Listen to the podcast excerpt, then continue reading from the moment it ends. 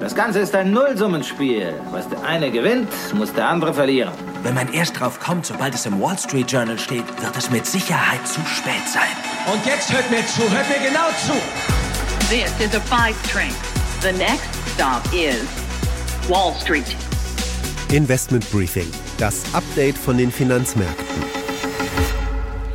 Hallo ihr Lieben, schön, dass ihr wieder mit dabei seid. Anne Schwed hier, eure Börsenreporterin aus New York und wie immer mit allen wichtigen News und Insights von den Finanzmärkten.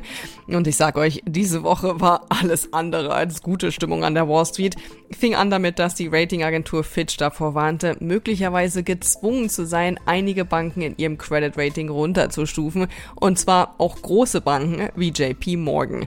Zur Wochenmitte kamen dann die Protokolle der letzten Notenbank-Sitzung und die zeigten vor allem eins, wie verwirrt die Fed selbst ist. Offenbar weiß dort keiner so richtig, was als nächstes angebracht sein könnte in Sachen Zinsentwicklung. Es wird darüber gestritten, ob es weitere Erhöhungen geben soll. Entsprechend verwirrt waren dann auch die Anleger. Der größte Pessimist, Star-Investor Michael Burry. Das ist ja der, der in 2007 den Crash des US-Hypothekenmarkts vorhergesagt hatte und damit die globale Finanzkrise. Hollywood hatte die Story ja sogar verfilmt unter dem Titel The Big Short. Okay, hi. My firm's thesis is pretty simple.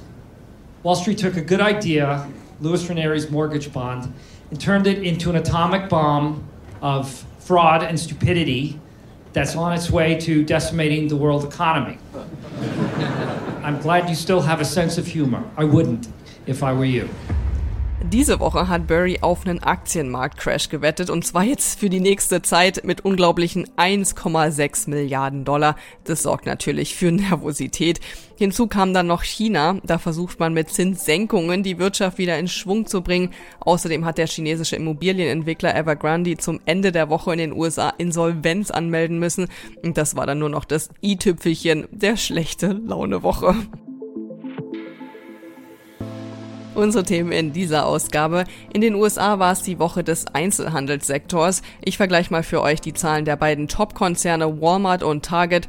Nur so viel einer ist der große Gewinner. Dazu hören wir unter anderem den Walmart CFO. What we see with our customers' behavior, they spend on average about $1,000 more per year. Danach geht's auf den Kryptomarkt. Der ist am Donnerstag um mehr als 10% eingebrochen. Ich verrate euch, was das für uns Kryptoanleger bedeutet und was das wieder mit Elon Musk zu tun haben könnte. Dafür stöbern wir auch mal ein bisschen in den sozialen Netzwerken. Who do we blame, ladies and gentlemen? Do we blame Elon? We just heard that one of Elon Musk's companies sold a significant amount of Bitcoin.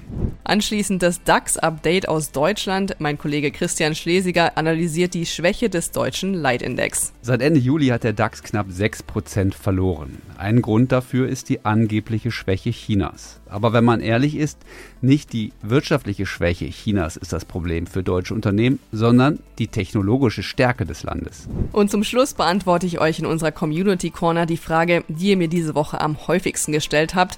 Wie finde ich eigentlich eine gute Aktie für diese passive Einkommensstrategie, über die wir jetzt schon häufiger gesprochen haben? Das sind unsere Themen heute. Die komplette Ausgabe hört ihr als Teil unserer Pioneer-Familie. Wenn ihr noch nicht dabei seid, dann testet uns doch mal. Für alle, die neu an Bord kommen wollen, gibt's noch ein besonderes Angebot. Schaut einfach mal auf thepioneer.de, meldet euch an und dann könnt ihr hier direkt weiterhören und jede Woche neue Insights mitnehmen.